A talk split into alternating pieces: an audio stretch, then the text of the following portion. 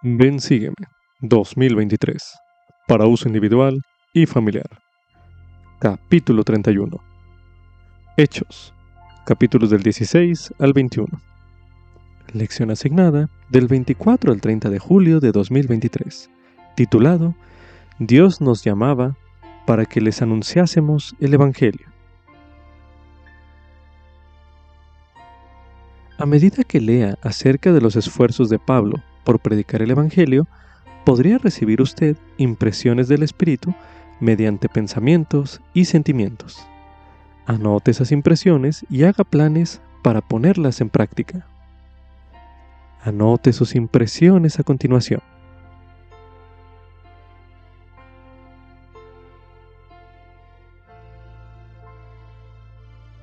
Entre las últimas palabras que el Señor impartió a sus apóstoles se hallaba este mandamiento.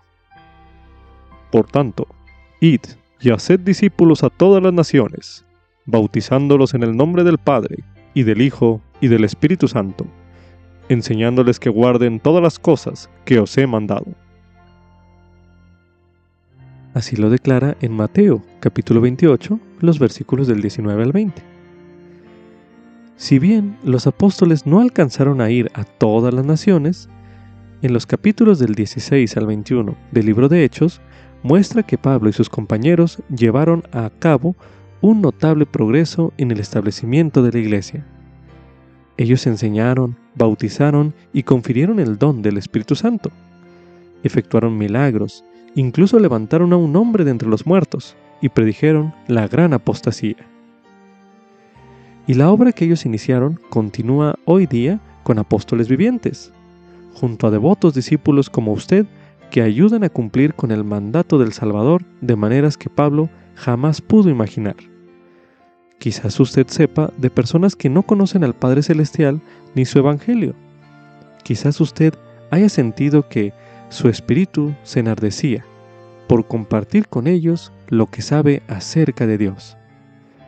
Si sigue usted el ejemplo de humildad y valentía de Pablo al compartir el Evangelio, podría encontrar a alguien a quien el Señor le ha abierto el corazón. Como subtítulo, El Espíritu me guiará en mis esfuerzos por compartir el Evangelio. Esto es correspondiente a Hechos, capítulos del 16 al 21 el profeta José Smith declaró, Ningún hombre puede predicar el Evangelio sin el Espíritu Santo. Esto lo declara en el libro de enseñanzas de los presidentes de la iglesia de José Smith. Al leer los capítulos del 16 al 21 del libro de Hechos, considere por qué esa declaración del profeta es verdadera. Adicional a ello, observe ejemplos en estos capítulos en que el Espíritu haya ayudado a Pablo y a sus compañeros. A continuación se leerá Hechos, capítulo 16. Después llegó a Derbe y a Listra, y he aquí había allí cierto discípulo llamado Timoteo, hijo de una mujer judía creyente, pero de padre griego y daban buen testimonio de él los hermanos que estaban en Listra y en Iconio. Quiso Pablo que éste fuese con él, y tomándole, le circuncidó por causa de los judíos que había en aquellos lugares, porque todos sabían que su padre era griego. Y cuando pasaban por las ciudades, les entregaban los decretos que habían sido determinados por los apóstoles y los ancianos que estaban en Jerusalén, para que los observasen. Así que las iglesias eran confirmadas en la fe y aumentaban en número cada día. Y atravesando a Frigia y la provincia de Galacia, les fue prohibido por el Espíritu Santo hablar la palabra en Asia, y cuando llegaron a Misia intentaron ir a Bitinia, pero el Espíritu no se lo permitió. Entonces pasando junto a Misia, descendieron a Troas, y de noche se le mostró a Pablo una visión, un varón macedonio estaba de pie, rogándole y diciendo, Pasa a Macedonia y ayúdanos.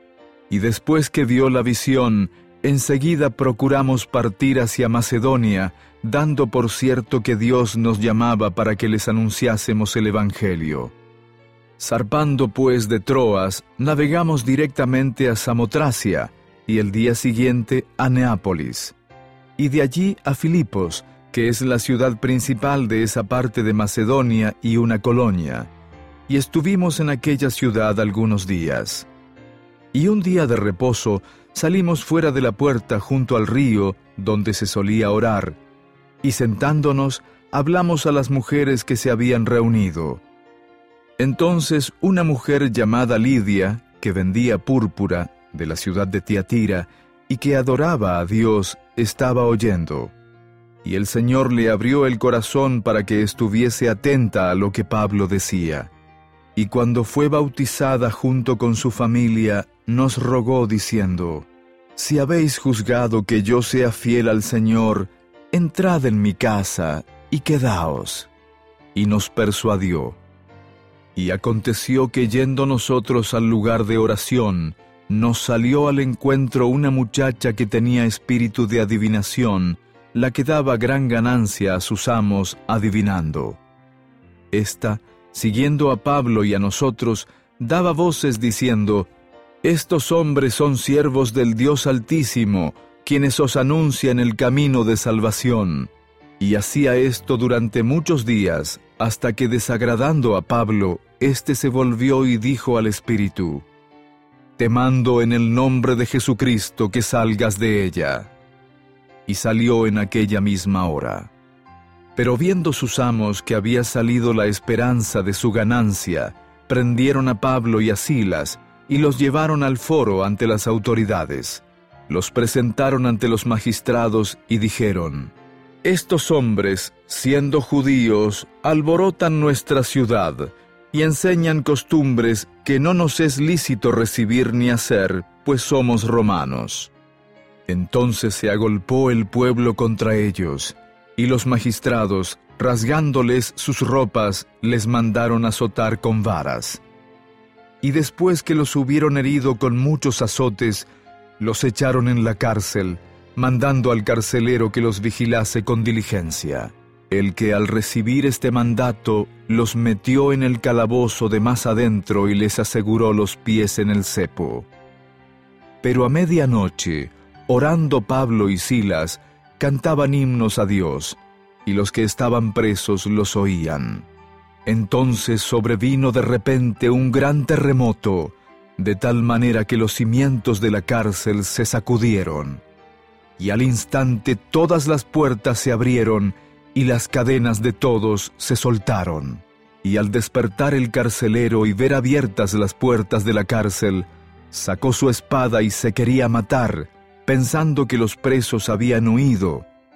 Pero Pablo clamó a gran voz diciendo, No te hagas ningún mal, porque todos estamos aquí.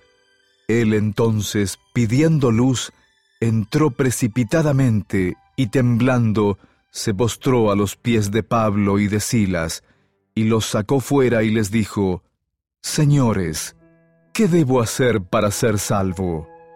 Y ellos dijeron, Cree en el Señor Jesucristo, y serás salvo tú y tu casa. Y le hablaron la palabra del Señor a él y a todos los que estaban en su casa. Él, tomándolos en aquella misma hora de la noche, les lavó las heridas de los azotes, y se bautizó enseguida, él y todos los suyos. Y llevándolos a su casa, les puso la mesa, y se regocijó de que con toda su casa había creído en Dios. Y cuando fue de día, los magistrados enviaron alguaciles a decir, Deja ir a esos hombres. Y el carcelero hizo saber estas palabras a Pablo. Los magistrados han enviado a decir que se os suelte, así que ahora salid e id en paz. Pero Pablo les dijo, Después de azotarnos públicamente sin ser condenados, siendo ciudadanos romanos, nos echaron en la cárcel, ¿y ahora nos sueltan encubiertamente? No, de ninguna manera, sino vengan ellos mismos a sacarnos. Y los alguaciles hicieron saber a los magistrados estas palabras, los que tuvieron miedo al oír que eran romanos. Y viniendo, les rogaron, y sacándolos les pidieron que saliesen de la ciudad. Entonces, después de salir de la cárcel, entraron en casa de Lidia, y habiendo visto a los hermanos, los consolaron y se fueron. A continuación se leerá Hechos, capítulo 17. Y pasando por Anfípolis y Apolonia, llegaron a Tesalónica, donde había una sinagoga de los judíos. Y Pablo, como acostumbraba, entró a reunirse con ellos, y durante tres días de reposo discutió con ellos, empleando las escrituras, declarando y exponiendo que era necesario que el Cristo padeciese y resucitase de entre los muertos, y decía, Jesús, a quien yo os anuncio, es el Cristo. Y algunos de ellos creyeron y se juntaron con Pablo y con Silas, y una gran multitud de los griegos devotos y de las mujeres principales no pocas. Entonces los judíos que eran incrédulos, teniendo celos, tomaron consigo a algunos ociosos, hombres malos, y juntando una turba, alborotaron la ciudad. Y acometiendo la casa de Jasón, procuraban sacarlos al pueblo. Pero al no hallarlos, trajeron a Jasón y a algunos hermanos ante las autoridades de la ciudad, dando voces. Estos que alborotan el mundo también han venido acá, a quienes Jasón ha recibido, y todos estos actúan contra los decretos de César, diciendo que hay otro rey, Jesús. Y se alborotaron el pueblo y las autoridades de la ciudad al oír estas cosas. Pero después de recibir fianza de Jasón y de los demás, los soltaron. Enseguida los hermanos enviaron de noche a Pablo y a Silas hasta Berea, quienes, habiendo llegado, entraron en la sinagoga de los judíos. Y estos eran más nobles que los que estaban en Tesalónica, pues recibieron la palabra con toda solicitud, escudriñando cada día las escrituras para ver si estas cosas eran así. Así que creyeron muchos de ellos, y mujeres griegas de distinción, y no pocos hombres. Pero cuando los judíos de Tesalónica supieron que también en Berea era anunciada la palabra de Dios por Pablo, fueron allá y también alborotaron al pueblo. Pero de inmediato los hermanos enviaron a Pablo que fuese hacia el mar, y Silas y Timoteo se quedaron allí. Y los que se habían encargado de conducir a Pablo le llevaron hasta Atenas, y habiendo recibido orden para Silas y Timoteo de que viniesen a él lo más pronto que pudiesen, partieron. Mientras Pablo los esperaba en Atenas, su espíritu se enardecía viendo la ciudad entregada a la idolatría. Así que discutía en la sinagoga con los judíos y con los creyentes, y en la plaza cada día con los que allí concurrían y algunos filósofos de los epicúreos y de los estoicos disputaban con él, y unos decían, ¿qué querrá decir este palabrero? Y otros, parece que es predicador de nuevos dioses, porque les predicaba a Jesús y la resurrección. Y tomándole, le trajeron al Areópago diciendo, ¿Podremos saber qué es esta nueva doctrina que proclamas? Porque traes a nuestros oídos cosas extrañas. Queremos pues saber qué quiere decir esto, porque todos los atenienses y los extranjeros residentes allí de ninguna otra cosa se ocupaban sino en decir o en oír algo nuevo. Pablo se puso en medio del areópago y dijo, Varones atenienses, en todo observo que sois muy religiosos, porque pasando y mirando vuestros santuarios, hallé también un altar en el cual estaba esta inscripción, Al Dios no conocido. Al que vosotros adoráis, pues, sin conocerle, es a quien yo os anuncio. El Dios que hizo el mundo y todas las cosas que en él hay, siendo Señor del cielo y de la tierra, no habita en templos hechos por manos humanas, ni es honrado por manos de hombres, como si necesitara de algo, pues Él es quien da a todos vida y aliento y todas las cosas. Y de una sangre ha hecho todo el linaje de los hombres para que habitasen sobre toda la faz de la tierra.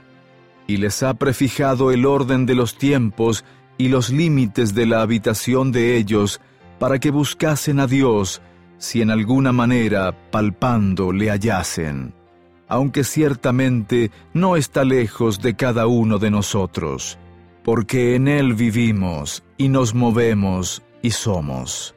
Como algunos de vuestros propios poetas también dijeron, porque linaje suyo somos.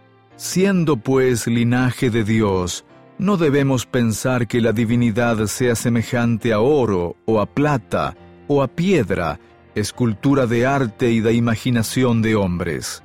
Pero Dios, habiendo pasado por alto los tiempos de esta ignorancia, ahora manda a todos los hombres en todo lugar que se arrepientan, por cuanto ha establecido un día en el cual ha de juzgar al mundo con justicia, por aquel varón a quien ha designado, dando fe a todos al haberle levantado de entre los muertos.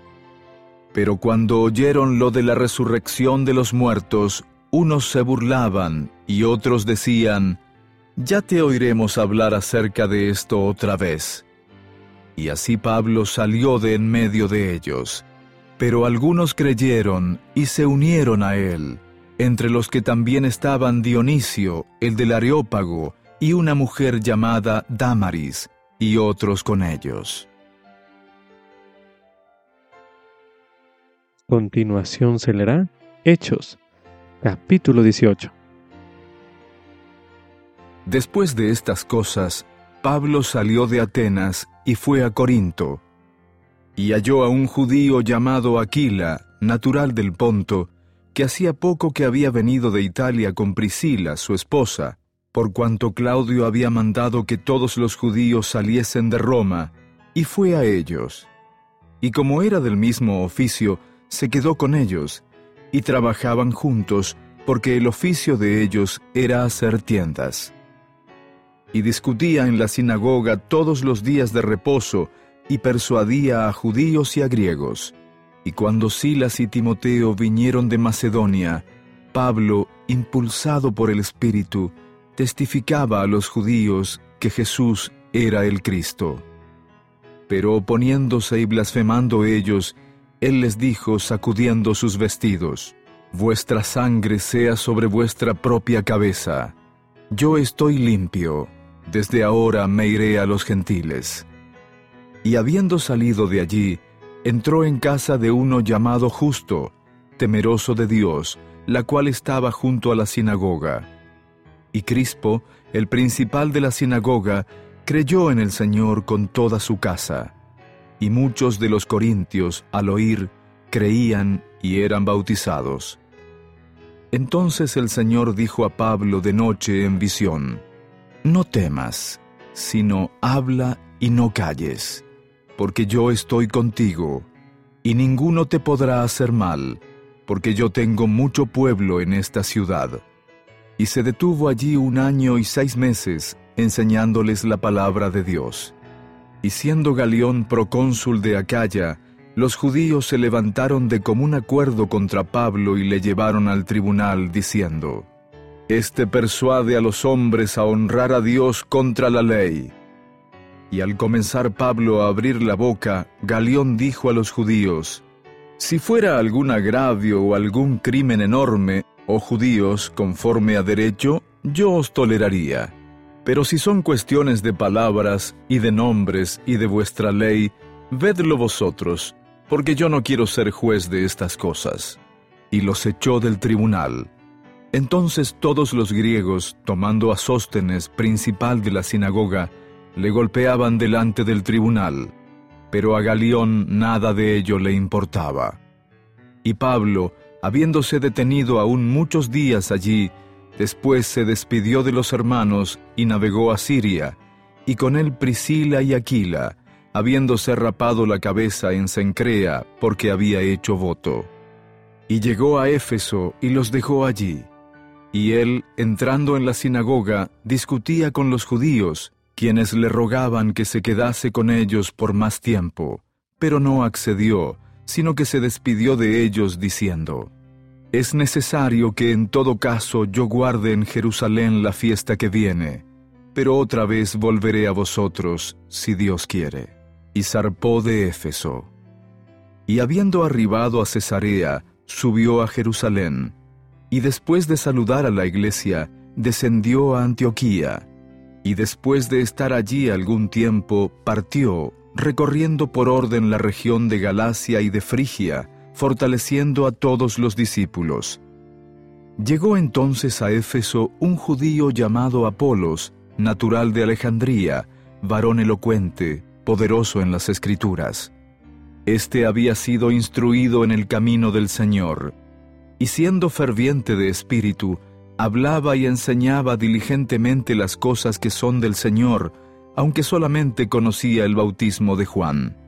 Y comenzó a hablar osadamente en la sinagoga.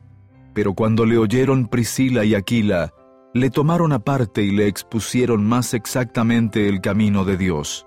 Y queriendo él pasar a Acaya, los hermanos le animaron y escribieron a los discípulos que le recibiesen. Y al llegar él allá, fue de gran provecho a los que por la gracia habían creído, porque con gran vehemencia refutaba públicamente a los judíos, demostrando por las escrituras que Jesús era el Cristo. A continuación se leerá Hechos, capítulo 19. Y aconteció que mientras Apolos estaba en Corinto, Pablo, después de recorrer las regiones superiores, vino a Éfeso y hallando a ciertos discípulos, les dijo, ¿Habéis recibido el Espíritu Santo después que creísteis? Y ellos le dijeron, Ni siquiera hemos oído si hay Espíritu Santo. Entonces dijo, ¿En qué pues fuisteis bautizados? Y ellos dijeron, En el bautismo de Juan. Y dijo Pablo, Juan bautizó con bautismo de arrepentimiento, diciendo al pueblo que creyesen en el que había de venir después de él, a saber, en Jesús el Cristo. Cuando oyeron esto, fueron bautizados en el nombre del Señor Jesús. Y habiéndoles impuesto Pablo las manos, vino sobre ellos el Espíritu Santo, y hablaban en lenguas, y profetizaban. Y eran todos como unos doce hombres.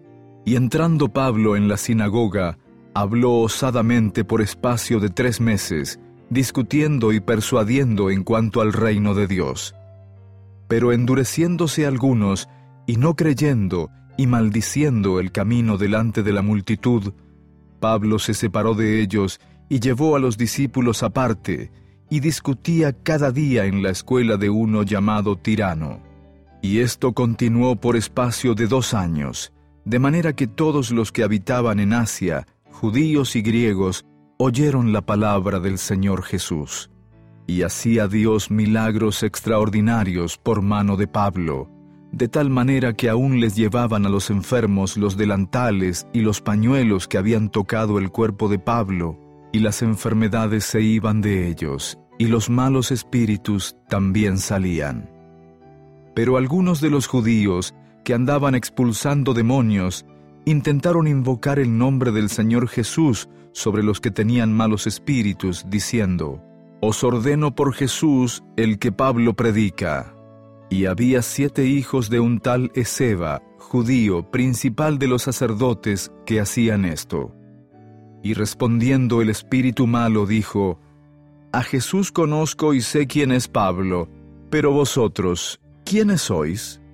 Y el hombre en quien estaba el espíritu malo, saltando sobre ellos y dominándolos, pudo más que ellos, de tal manera que huyeron de aquella casa desnudos y heridos. Y esto fue notorio a todos los que habitaban en Éfeso, tanto judíos como griegos, y cayó temor sobre todos ellos, y era magnificado el nombre del Señor Jesús. Y muchos de los que habían creído venían, confesando y dando cuenta de sus hechos. Asimismo, muchos de los que habían practicado la hechicería trajeron los libros y los quemaron delante de todos. Y sacada la cuenta del precio de ellos, hallaron que era cincuenta mil denarios. Así crecía y prevalecía poderosamente la palabra del Señor. Y pasadas estas cosas, Pablo se propuso en el espíritu ir a Jerusalén, después de recorrer Macedonia y Acaya, diciendo, Después que haya estado allá, me será menester ver también Roma. Y enviando a Macedonia a dos de los que le ayudaban, Timoteo y Erasto, él se quedó por algún tiempo en Asia. Hubo por aquel tiempo un alboroto no pequeño acerca del camino, porque un platero llamado Demetrio, que hacía de plata templecillos de Diana, daba a los artífices no poca ganancia. A los que reunidos con los obreros del mismo oficio, dijo, Varones, sabéis que de este oficio obtenemos nuestra ganancia. Pero veis y oís que este Pablo, no solamente en Éfeso, sino en casi toda Asia, ha apartado a mucha gente con persuasión, diciendo que no son dioses los que se hacen con las manos. Y no solamente hay peligro de que este nuestro negocio venga a desacreditarse, sino también de que el templo de la gran diosa Diana sea estimado en nada y comience a ser destruida la grandeza de ella, a quien honra toda Asia y el mundo entero. Oídas estas cosas, se llenaron de ira y dieron gritos diciendo, Grande es Diana de los Efesios. Y la ciudad se llenó de confusión, y a una se lanzaron al teatro, arrastrando a Gallo y a Aristarco, macedonios, compañeros de Pablo. Y queriendo Pablo salir ante el pueblo, los discípulos no le dejaron. También algunas de las autoridades de Asia, que eran sus amigos, le enviaron recado, rogándole que no se presentase en el teatro. Y unos gritaban una cosa y otros otra, porque la concurrencia estaba confusa, y la mayoría no sabía por qué se habían reunido. Y sacaron de entre la multitud a Alejandro, empujándole los judíos. Entonces Alejandro, habiendo pedido silencio con la mano, quiso hablar en su defensa ante el pueblo. Pero cuando se dieron cuenta de que era judío, todos a una voz gritaron casi por dos horas, Grande es Diana de los Efesios. Entonces el escribano, después de apaciguar a la gente, dijo, Varones Efesios, ¿y quién hay de los hombres que no sepa que la ciudad de los Efesios es guardiana del templo de la gran diosa Diana y de la imagen descendida de Júpiter? Puesto que esto no puede ser contradicho, es necesario que os apaciguéis y que nada hagáis precipitadamente, pues habéis traído a estos hombres sin ser sacrílegos ni blasfemadores de vuestra diosa. Que si Demetrio y los artífices que están con él tienen queja con alguno, audiencias se conceden y procónsules hay, acúsense los unos a los otros. Y si demandáis alguna otra cosa, en legítima asamblea se puede decidir, porque peligro hay de que seamos acusados de sedición por lo sucedido hoy, no habiendo ninguna causa por la cual podamos dar razón de este tumulto. Y habiendo dicho esto, despidió la concurrencia. Continuación se leerá Hechos, capítulo 20. Y después que cesó el alboroto, llamó Pablo a los discípulos, habiéndolos exhortado y abrazado, se despidió y salió para ir a Macedonia y después de recorrer aquellas partes y de exhortarlos con abundancia de palabras, llegó a Grecia. Después de haber estado allí tres meses, y siéndole puestas acechanzas por los judíos para cuando se embarcase para Siria, decidió volver por Macedonia. Y le acompañaron hasta Asia Sópater de Berea, y los tesalonicenses Aristarco y Segundo, y Gallo de Derbe, y Timoteo, y de Asia Tíquico y Trófimo. Estos, habiéndose adelantado, nos esperaron en Troas. Y nosotros, pasados los días de los panes sin levadura, navegamos de Filipos y en cinco días nos reunimos con ellos en Troas, donde estuvimos siete días. Y el primer día de la semana, reunidos los discípulos para partir el pan, Pablo les enseñaba, habiendo de partir al día siguiente, y alargó el discurso hasta la medianoche. Y había muchas lámparas en el aposento alto donde estaban reunidos. Y un joven llamado Eutico, que estaba sentado en la ventana, rendido de un sueño profundo, como Pablo hablaba largamente, vencido por el sueño, se cayó del tercer piso abajo y fue alzado muerto. Entonces descendió Pablo y se tendió sobre él, y abrazándole, dijo, No os alarméis, pues su alma está en él. Después de haber subido y partido el pan y comido, habló largamente hasta el alba, y así partió. Y llevaron al joven vivo, y fueron grandemente consolados. Y nosotros, adelantándonos a embarcarnos, navegamos a Azón para recoger allí a Pablo, pues él había determinado que debía ir por tierra. Y cuando se reunió con nosotros en Azón, tomándole a bordo, vinimos a Mitilene. Y navegando de allí, al día siguiente llegamos delante de Quío, y al otro día tomamos puerto en Samos, y habiendo hecho escala en Trogilio, al día siguiente llegamos a Mileto porque Pablo se había propuesto pasar de largo a Éfeso para no detenerse en Asia, pues se apresuraba para estar el día de Pentecostés, si le fuese posible, en Jerusalén. Y enviando desde Mileto a Éfeso, hizo llamar a los ancianos de la iglesia. Y cuando vinieron a él, les dijo, Vosotros sabéis cómo desde el primer día que entré en Asia, he vivido entre vosotros todo el tiempo, sirviendo al Señor con toda humildad y con muchas lágrimas y tribulaciones que me han venido por las acechanzas de los judíos. Y como nada que fuese útil he rehuido de anunciaros y enseñaros públicamente y por las casas, testificando a los judíos y a los gentiles acerca del arrepentimiento para con Dios y de la fe en nuestro Señor Jesucristo. Y ahora, he aquí ligado yo por el Espíritu, Voy a Jerusalén sin saber lo que allá me ha de acontecer, salvo que el Espíritu Santo por todas las ciudades me da testimonio, diciendo que me esperan prisiones y tribulaciones. Pero de ninguna cosa hago caso, ni estimo preciosa mi vida para mí mismo, con tal que acabe mi carrera con gozo, y el ministerio que recibí del Señor Jesús, para dar testimonio del Evangelio de la gracia de Dios. Y ahora, he aquí, yo sé que ninguno de todos vosotros, entre quienes he pasado predicando el reino de Dios, verá más mi rostro.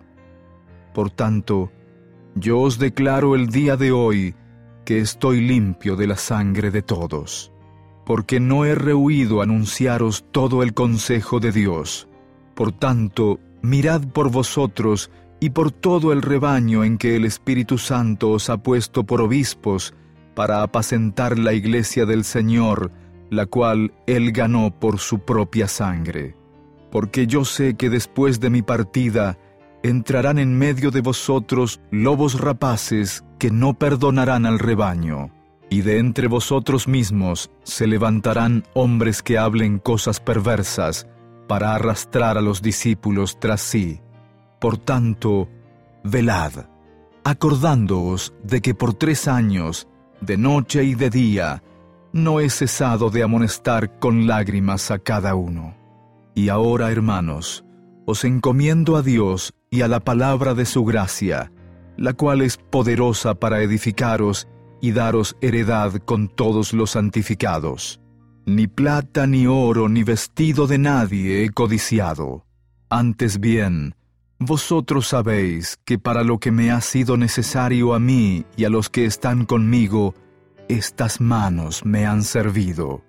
En todo os he enseñado que trabajando así se debe ayudar a los necesitados y tener presentes las palabras del Señor Jesús que dijo, Más bienaventurado es dar que recibir. Y cuando hubo dicho estas cosas, se puso de rodillas y oró con todos ellos. Entonces hubo gran llanto de todos, y echándose al cuello de Pablo, le besaban, doliéndose en gran manera por la palabra que dijo de que no habían de ver más su rostro, y le acompañaron al barco. A continuación se leerá Hechos, capítulo 21. Y después de separarnos de ellos, zarpamos y navegamos directamente a Cos, y al día siguiente a Rodas y de allí a Pátara. Y hallando un barco que pasaba a Fenicia, nos embarcamos y partimos. Y cuando avistamos Chipre, dejándola a mano izquierda, navegamos a Siria y arribamos a Tiro, porque el barco había de descargar allí. Y habiendo hallado a los discípulos, nos quedamos allí siete días. Y ellos decían a Pablo por el Espíritu que no subiese a Jerusalén. Y cumplidos aquellos días, salimos, acompañándonos todos con sus esposas e hijos hasta fuera de la ciudad. Y puestos de rodillas en la playa, oramos y después de abrazarnos los unos a los otros, subimos al barco, y ellos volvieron a sus casas. Y nosotros completamos la navegación, saliendo de Tiro y arribando a Tolemaida, y habiendo saludado a los hermanos, nos quedamos con ellos un día. Al otro día, saliendo Pablo y los que con él estábamos, llegamos a Cesarea, y entrando en casa de Felipe el evangelista, que era uno de los siete, nos hospedamos con él. Y éste tenía cuatro hijas, doncellas, que profetizaban. Y permaneciendo nosotros allí durante muchos días, descendió de Judea un profeta llamado Agabo, quien viniendo a nosotros, tomó el cinto de Pablo y atándose los pies y las manos dijo, Esto dice el Espíritu Santo, así atarán los judíos en Jerusalén al varón de quien es este cinto, y le entregarán en manos de los gentiles. Cuando oímos esto, le rogamos nosotros y los de aquel lugar que no subiese a Jerusalén. Entonces Pablo respondió, ¿Qué hacéis llorando y afligiéndome el corazón? Porque yo estoy dispuesto no solo a ser atado, sino también a morir en Jerusalén por el nombre del Señor Jesús y como no le pudimos persuadir, desistimos diciendo, hágase la voluntad del Señor. Y después de esos días, habiéndonos preparado, subimos a Jerusalén. Y vinieron también con nosotros de Cesarea algunos de los discípulos, trayendo consigo a uno llamado Nazón de Chipre, discípulo antiguo, con quien nos hospedaríamos. Y cuando llegamos a Jerusalén, los hermanos nos recibieron con regocijo. Y al día siguiente, Pablo fue con nosotros a ver a Jacobo, y todos los ancianos se hallaban reunidos, a quienes, después que los hubo saludado, les contó detalladamente lo que Dios había hecho entre los gentiles por medio de su ministerio. Y ellos, cuando lo oyeron, glorificaron a Dios y le dijeron, ya ves, hermano, cuántos millares de judíos hay que han creído, y todos son celosos de la ley. Pero se les ha informado acerca de ti, que enseñas a todos los judíos que están entre los gentiles a apartarse de Moisés, diciéndoles que no han de circuncidar a sus hijos ni observar las costumbres. ¿Qué hay, pues? La multitud se reunirá de cierto, porque oirán que has venido. Haz pues esto que te decimos. Hay entre nosotros cuatro hombres que han hecho voto. Tómalos contigo, purifícate con ellos, y paga sus gastos para que se rasuren la cabeza, y todos comprenderán que no hay nada de lo que se les informó acerca de ti, sino que tú también andas ordenadamente guardando la ley. Pero en cuanto a los gentiles que han creído, nosotros les hemos escrito en cuanto a nuestra decisión de que no guarden nada de esto, solamente que se abstengan de lo sacrificado a los ídolos, de sangre, de lo estrangulado y de fornicación. Entonces Pablo tomó consigo a aquellos hombres, y al día siguiente, habiéndose purificado con ellos, entró en el templo para anunciar el cumplimiento de los días de la purificación, cuando se ofrecería la ofrenda por cada uno de ellos. Pero cuando estaban para cumplirse los siete días, unos judíos de Asia, al verle en el templo, alborotaron a todo el pueblo y le echaron mano dando voces. Varones israelitas, ayudad. Este es el hombre que por todas partes enseña a todos contra el pueblo, contra la ley y contra este lugar. Y además de esto, ha metido a griegos en el templo y ha profanado este lugar santo. Porque antes habían visto con él en la ciudad a Trófimo el Efesio, al que pensaban que Pablo había metido en el templo. Así que toda la ciudad se alborotó y se agolpó el pueblo. Y apoderándose de Pablo, le hicieron salir fuera del templo e inmediatamente se cerraron las puertas. Y procurando ellos matarle, se le avisó al tribuno de la compañía que toda la ciudad de Jerusalén estaba alborotada. Este, tomando enseguida soldados y centuriones, corrió a ellos. Y ellos, cuando vieron al tribuno y a los soldados, dejaron de golpear a Pablo. Entonces, llegando el tribuno, le prendió y le mandó atar con dos cadenas, y preguntó quién era y qué había hecho. Y entre la multitud, unos gritaban una cosa y otros otra. Y como no podía entender nada con claridad a causa del alboroto, le mandó llevar a la fortaleza. Al llegar a las gradas, aconteció que fue llevado en peso por los soldados a causa de la violencia del pueblo.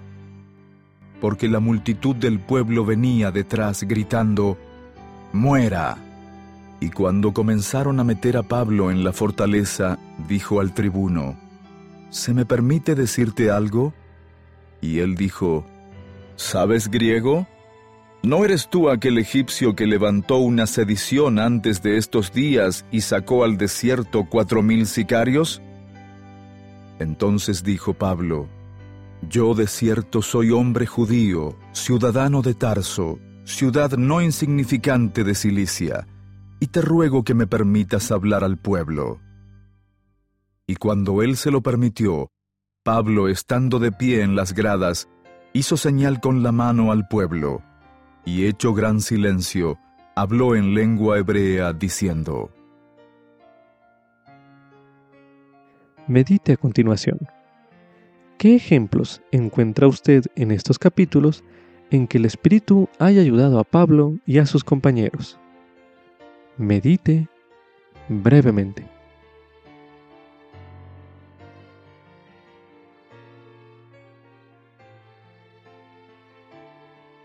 Ahora medite. ¿Qué bendiciones recibieron ellos al seguir al Espíritu? Medite nuevamente.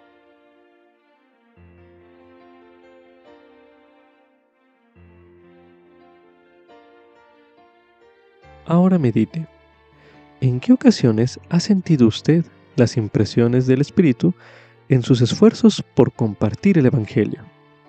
Medite una última vez en este bloque de lectura.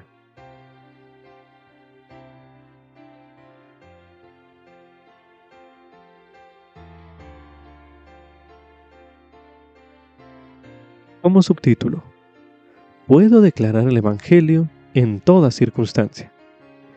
Esto es correspondiente a Hechos, los capítulos del 16 al 21. A continuación se leerá Hechos, capítulo 16, los versículos del 16 al 34, que dicen lo siguiente. Y aconteció que yendo nosotros al lugar de oración, nos salió al encuentro una muchacha que tenía espíritu de adivinación, la que daba gran ganancia a sus amos adivinando. Esta, siguiendo a Pablo y a nosotros, daba voces diciendo, estos hombres son siervos del Dios Altísimo, quienes os anuncian el camino de salvación. Y hacía esto durante muchos días, hasta que desagradando a Pablo, éste se volvió y dijo al Espíritu, Te mando en el nombre de Jesucristo que salgas de ella. Y salió en aquella misma hora.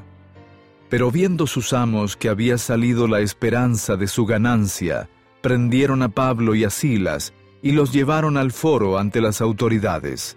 los presentaron ante los magistrados y dijeron, Estos hombres, siendo judíos, alborotan nuestra ciudad y enseñan costumbres que no nos es lícito recibir ni hacer, pues somos romanos.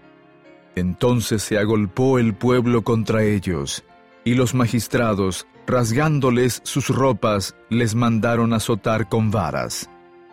Y después que los hubieron herido con muchos azotes, los echaron en la cárcel, mandando al carcelero que los vigilase con diligencia, el que al recibir este mandato los metió en el calabozo de más adentro y les aseguró los pies en el cepo. Pero a medianoche, orando Pablo y Silas, cantaban himnos a Dios, y los que estaban presos los oían. Entonces sobrevino de repente un gran terremoto, de tal manera que los cimientos de la cárcel se sacudieron, y al instante todas las puertas se abrieron y las cadenas de todos se soltaron. Y al despertar el carcelero y ver abiertas las puertas de la cárcel, sacó su espada y se quería matar, pensando que los presos habían huido.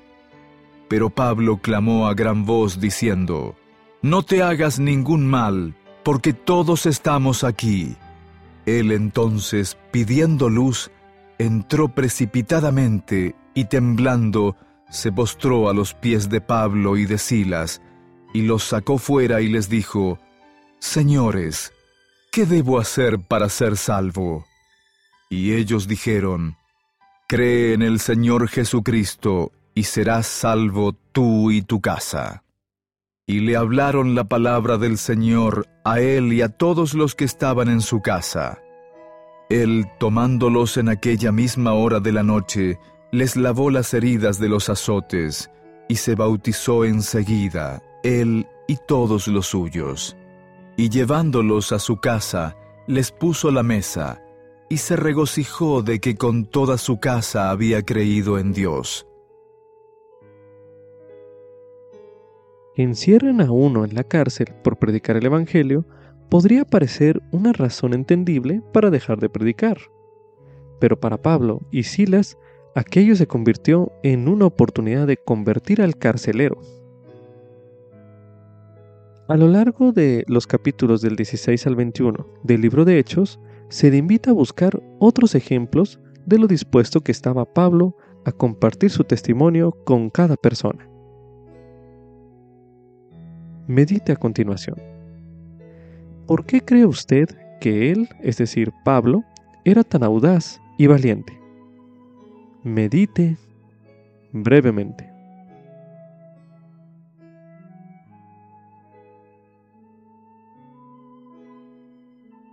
Ahora medite. ¿Qué aprende usted del ejemplo de Pablo? Medite nuevamente.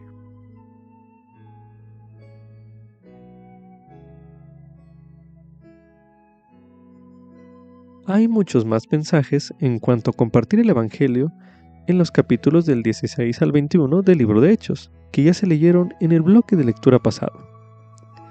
Al leer o estudiar estos capítulos nuevamente, busque aquellos mensajes que se apliquen especialmente a usted.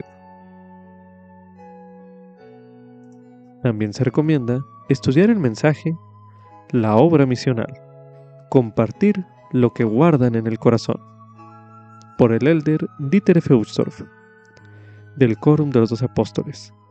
Mensaje pronunciado en la Conferencia General de abril de 2019, el cual escucharemos a continuación.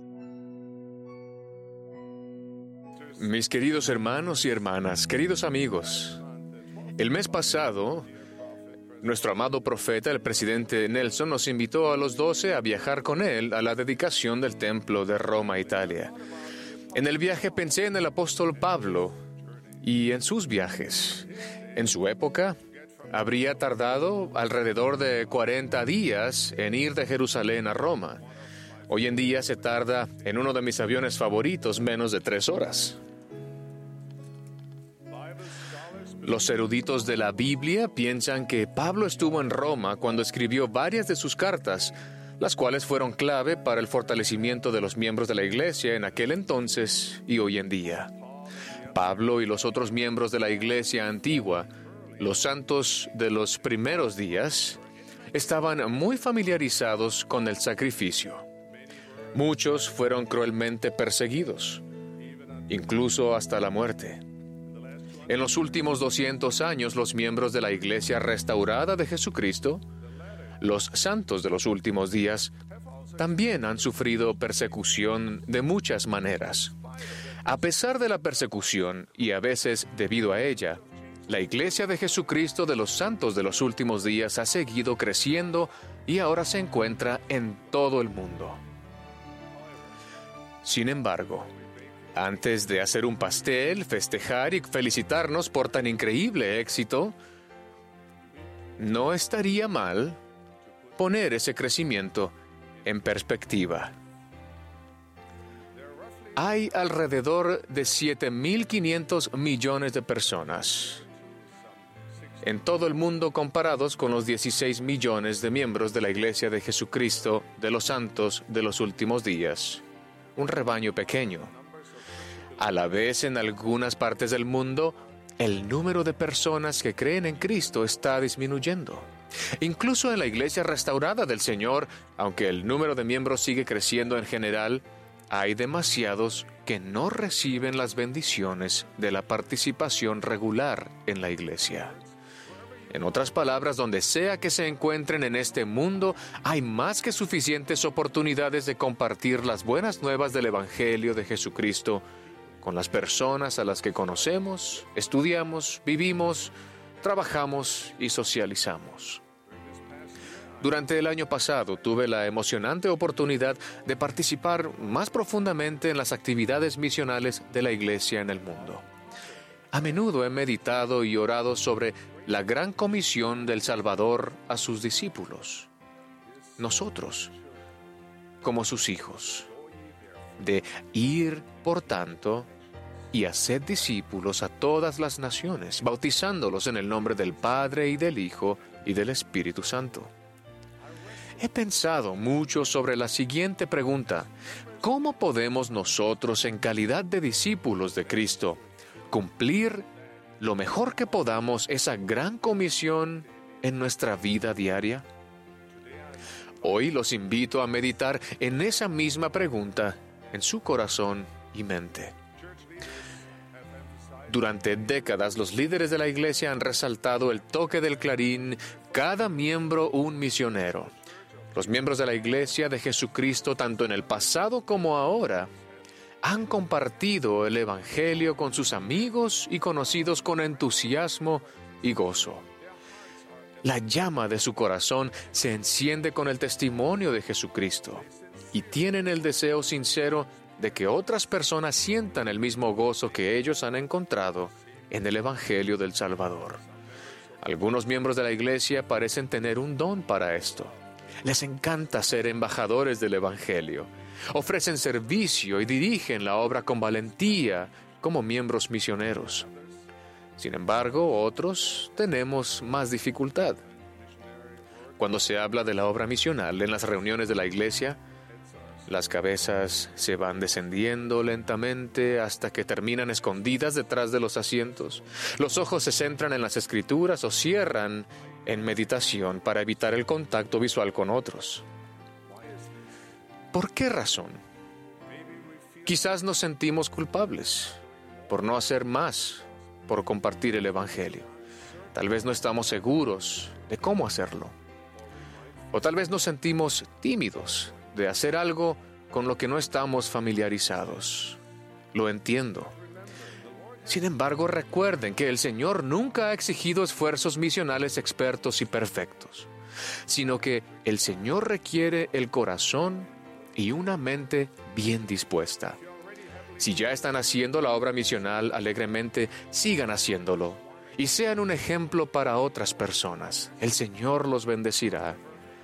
Si por el contrario sienten que han estado demorando compartir el mensaje del Evangelio, quisiera sugerir cinco cosas que cualquier persona puede hacer sin sentirse culpable para participar en la gran comisión del Salvador de ayudar en el recogimiento de Israel.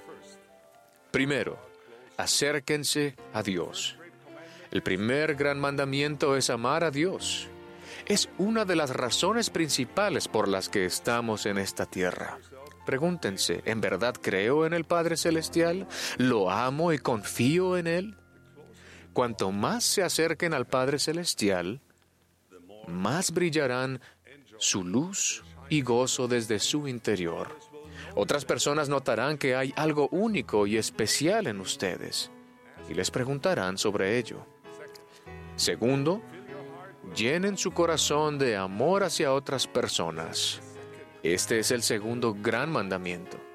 Intenten de verdad ver a aquellos a su alrededor como hijos de Dios. Ministrenlos, sin importar si sus nombres están en su lista de hermanas o hermanos a los que ministran. Ríanse con ellos, regocíjense con ellos, lloren con ellos, respétenlos, sánenlos, elévenlos y fortalezcanlos. Esfuércense por emular el amor de Cristo y tener compasión por ellos, incluso aquellos que no sean amables, que se burlen y que quieran herirlos. Ámenlos y trátenlos como hijos del Padre Celestial. Tercero, esfuércense por caminar en la senda del discipulado. A medida que su amor por Dios y sus hijos incrementa, lo mismo sucede con su compromiso de seguir a Jesucristo. Aprenden sobre su camino al deleitarse en su palabra y al prestar oído y aplicar las enseñanzas de los profetas y apóstoles modernos. Su confianza y valor para seguir su camino aumentan al comunicarse con el Padre Celestial con un corazón dócil. Caminar en la senda del discipulado requiere práctica. Cada día, poco a poco, gracia sobre gracia, línea sobre línea. A veces se avanzan dos pasos y se retrocede uno. Lo importante es que no se den por vencidos, que sigan intentando hacerlo bien. Con el tiempo llegarán a ser mejores, más felices y auténticos. Hablar con otros sobre sus creencias se volverá normal y natural. De hecho, el Evangelio será una parte tan importante y valiosa de su vida que no sería natural no hablar de ello con otras personas. Puede que eso no ocurra de inmediato, es un esfuerzo de toda la vida, pero va a ocurrir. Número 4. Compartan lo que guardan en el corazón. No les pido que se pongan de pie en una calle con un megáfono y griten los versículos del libro de Mormón. Lo que les pido es que siempre busquen la oportunidad de sacar a luz sus creencias de forma natural y normal con las personas, ya sea en persona o en línea. Les pido que sean testigos del poder del Evangelio en todo momento y que cuando sea necesario usen palabras. Gracias a que el Evangelio de Cristo es poder de Dios para salvación, pueden tener confianza, valor y humildad al compartirlo. La confianza, el valor y la humildad pueden parecer atributos contradictorios, pero no lo son. Reflejan la invitación del Salvador de no esconder los valores y los principios del Evangelio bajo un candelero, sino dejar que brille su luz para que sus buenas obras glorifiquen a nuestro Padre Celestial. Hay muchas formas naturales de hacerlo, desde actos diarios de bondad a testimonios personales en YouTube, en Facebook, en Instagram, Twitter o conversaciones sencillas con personas a las que conozcan. Este año Estamos aprendiendo del Nuevo Testamento en nuestros hogares y en la escuela dominical. Qué oportunidad tan maravillosa de invitar a amigos y vecinos a la iglesia y a su hogar para aprender sobre el Salvador con ustedes. Compartan con ellos la aplicación de la biblioteca del Evangelio, donde encuentran Ven, sígueme. Si conocen a jóvenes y a su familia, ofrézcanles el librito para la fortaleza de la juventud e invítenlos a venir y ver cómo nuestros jóvenes se esfuerzan por vivir estos principios. Si alguien les pregunta sobre el fin de semana, no duden en hablar sobre lo que hicieron en la iglesia. Hablen sobre los niños que se pusieron de pie frente a la congregación y cantaron con entusiasmo que están tratando de ser como Cristo. Hablen sobre el grupo de jóvenes que pasó tiempo ayudando a los residentes ancianos a recopilar sus historias personales. Hablen sobre el reciente cambio en nuestros horarios de reuniones dominicales y cómo bendice a su familia. O expliquen por qué hacemos hincapié en que esta es la iglesia de Jesucristo y que se nos llama santos de los últimos días, como los miembros de la antigua iglesia, a quienes también se les llamaba santos. De las maneras que les parezcan naturales y normales a ustedes, compartan con las personas por qué Jesucristo y su iglesia son importantes para ustedes. Invítenlos a venir y ver. Luego, aliéntenlos a que vengan y ayuden. Hay muchas oportunidades para que las personas ayuden en nuestra iglesia. No oren solamente para que los misioneros encuentren a los elegidos, sino oren todos los días con el corazón para que ustedes encuentren a aquellos que vendrán y verán, que vendrán y ayudarán, que vendrán y se quedarán. Mantengan informados a los misioneros de tiempo completo. Son como ángeles, listos para ayudar. Al compartir las buenas nuevas, háganlo con amor y con paciencia. Si nos asociamos con las personas con la única expectativa de que pronto se vistan de blanco y pidan indicaciones para llegar a la pila bautismal más cercana, es la forma equivocada. Algunas de las personas que vengan y vean tal vez nunca se unan a la iglesia. Otras lo harán con el tiempo. Esa es su decisión, pero eso no cambia nuestro amor por ellos, ni cambia nuestro esfuerzo de continuar invitando a personas y familias a venir y ver, a venir y ayudar, y a venir y quedarse. Quinto, confíen en que el Señor obrará sus milagros. Hemos escuchado un gran mensaje del Elder Hales en cuanto a esto. Comprendan que no es su trabajo convertir a las personas. Esa es la función del Espíritu Santo. Su función es compartir lo que guardan en el corazón y vivir de forma consistente con sus creencias. Así que no se desanimen si alguien no acepta el mensaje del Evangelio de inmediato. No es un fracaso personal, eso es entre la persona y el Padre Celestial. Su función es amar a Dios y amar a su prójimo, sus hijos. Crean, amen, hagan. Sigan ese camino y Dios obrará milagros mediante ustedes para bendecir a sus preciados hijos. Estas cinco sugerencias les van a ayudar a hacer lo que los discípulos de Jesucristo han hecho desde los tiempos antiguos. Su Evangelio y su iglesia son una parte importante de la vida de ustedes, de quienes son y de lo que van a ser. Por tanto, inviten a otras personas a venir y ver, a venir y ayudar, y Dios hará su obra salvadora y ellos vendrán y se quedarán. Pero quizás se pregunten, ¿qué ocurre si hago esto y la gente no responde bien? ¿O si critican la iglesia? ¿O si dejan de ser mis amigos? Sí, puede suceder. Desde la antigüedad los discípulos de Cristo a menudo han sido perseguidos. El apóstol Pedro dijo, Gozaos en que sois participantes de las aflicciones de Cristo. Los santos de la antigüedad estaban gozosos de haber sido tenidos por dignos de padecer afrenta por causa del nombre. Recuerden, el Señor trabaja de forma misteriosa.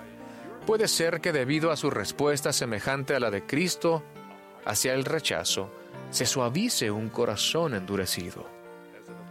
Como apóstol del Señor Jesucristo, les bendigo con la confianza para ser un testigo de un testimonio vivo de los valores del Evangelio, con la valentía de siempre ser reconocidos como miembros de la Iglesia de Jesucristo de los Santos de los últimos días, con la humildad para ayudar en su obra como una expresión del amor que sienten por el Padre Celestial y sus hijos.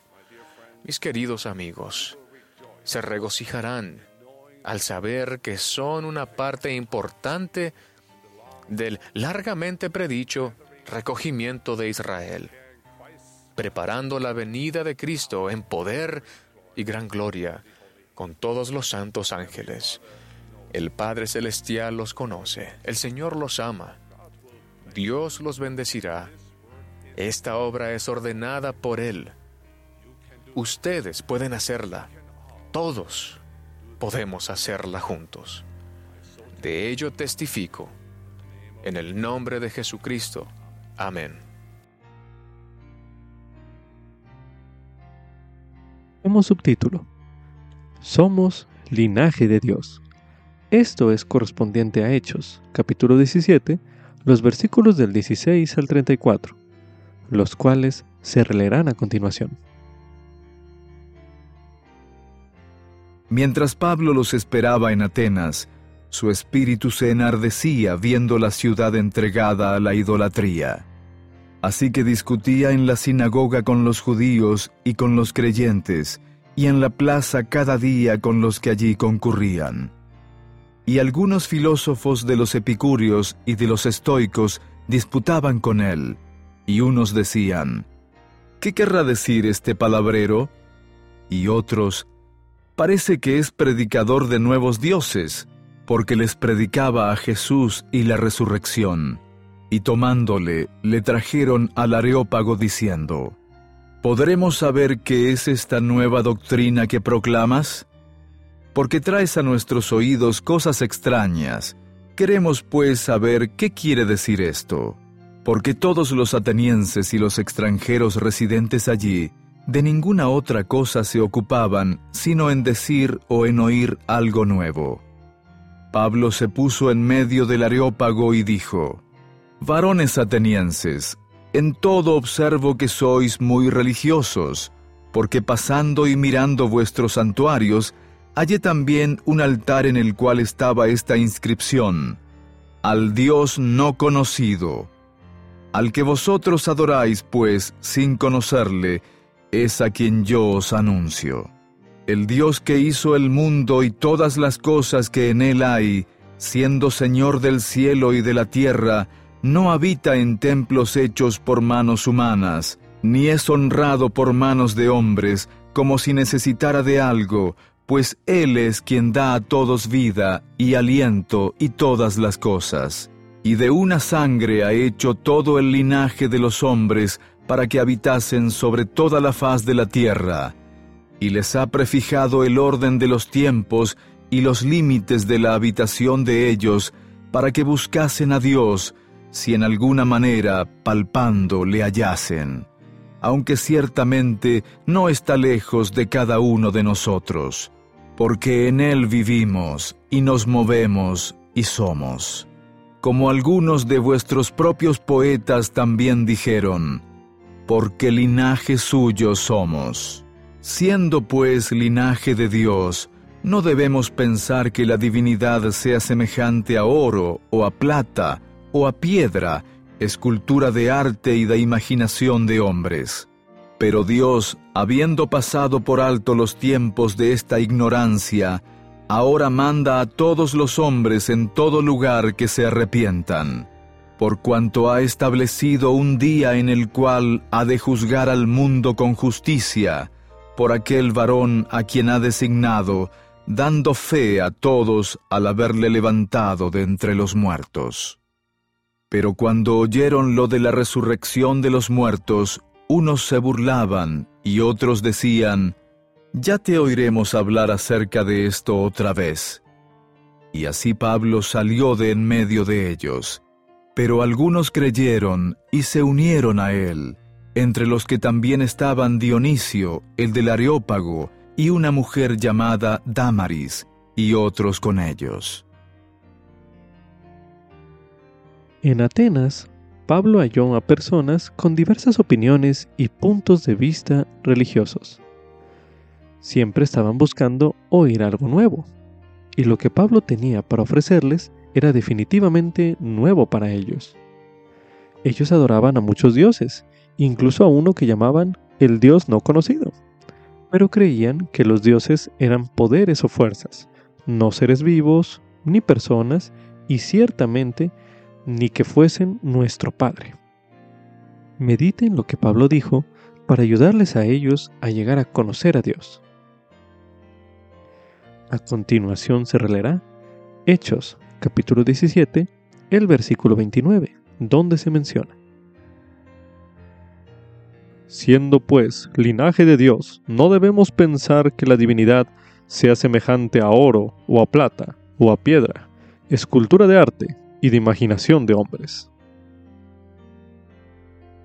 Medite a continuación. ¿Qué significa para usted ser linaje de Dios? Medite brevemente.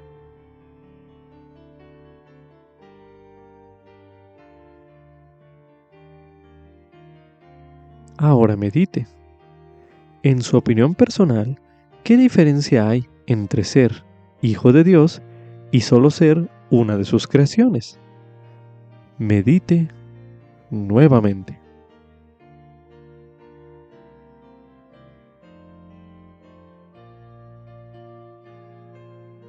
Ahora medite.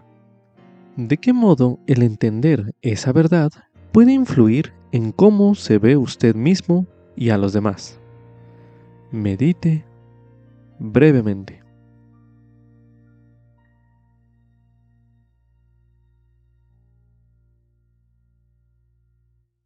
Si usted hubiera estado junto a Pablo mientras testificaba, ¿qué le hubiera dicho a los antiguos griegos acerca de nuestro Padre Celestial? Medite nuevamente.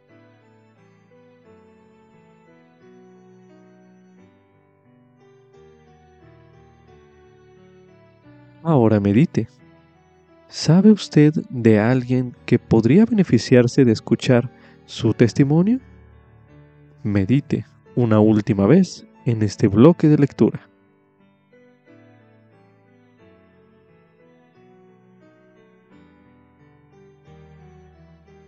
A continuación se leerá en el libro de Romanos, en el capítulo 8, el versículo 16, donde se menciona. Porque el Espíritu mismo da testimonio a nuestro espíritu de que somos hijos de Dios. Ahora leeremos en Primera de Juan, en el capítulo 5, el versículo 2, donde se menciona. En esto conocemos que amamos a los hijos de Dios, en que amamos a Dios y guardamos sus mandamientos. También se recomienda ver el video Somos linaje de Dios, un video disponible en la iglesia de Jesucristo.org. Con esto concluye Ven Sígueme 2023 para uso individual y familiar. Capítulo 31. Hechos. Capítulos del 16 al 21. Lección asignada del 24 al 30 de julio de 2023. Titulado Dios nos llamaba para que les anunciásemos el Evangelio.